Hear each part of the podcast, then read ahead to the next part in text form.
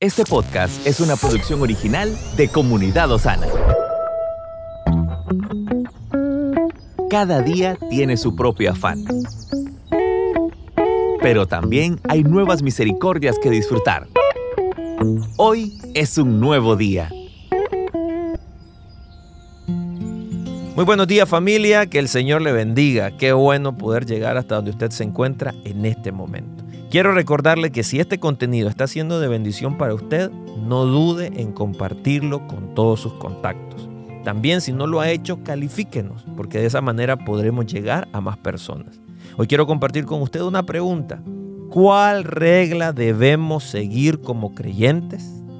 David se había propuesto, voy a hacer solo lo que agrada a Dios y voy a evitar todo lo que le desagrada.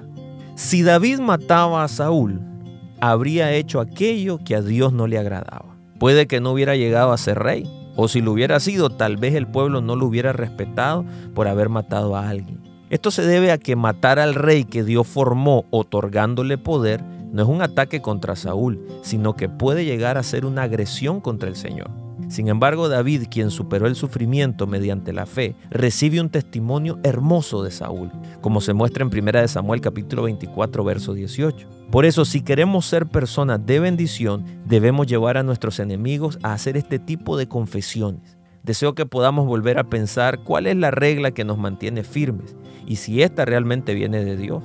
Cuando vivamos cumpliendo esa regla en nuestra vida, cuyo propósito es alegrar a Dios, Él nos edificará como personas de bendición y de fe, y no solo como personas que asisten a la iglesia. De esta forma nos convertiremos en creyentes que somos bendecidos de generación en generación, en vez de ser creyentes solo de palabra. Desarrollemos convicciones firmes en agradar a Dios en todos los escenarios de nuestra vida. De esa manera dejaremos un legado a la generación de relevo. Que Dios le bendiga. Estuvo con usted Moisés Torres. Estamos en tu plataforma favorita. Recuerda que puedes escucharnos en Spotify, Apple Podcasts, Amazon Music y Google Podcasts. Compártelo y sé de bendición a los demás.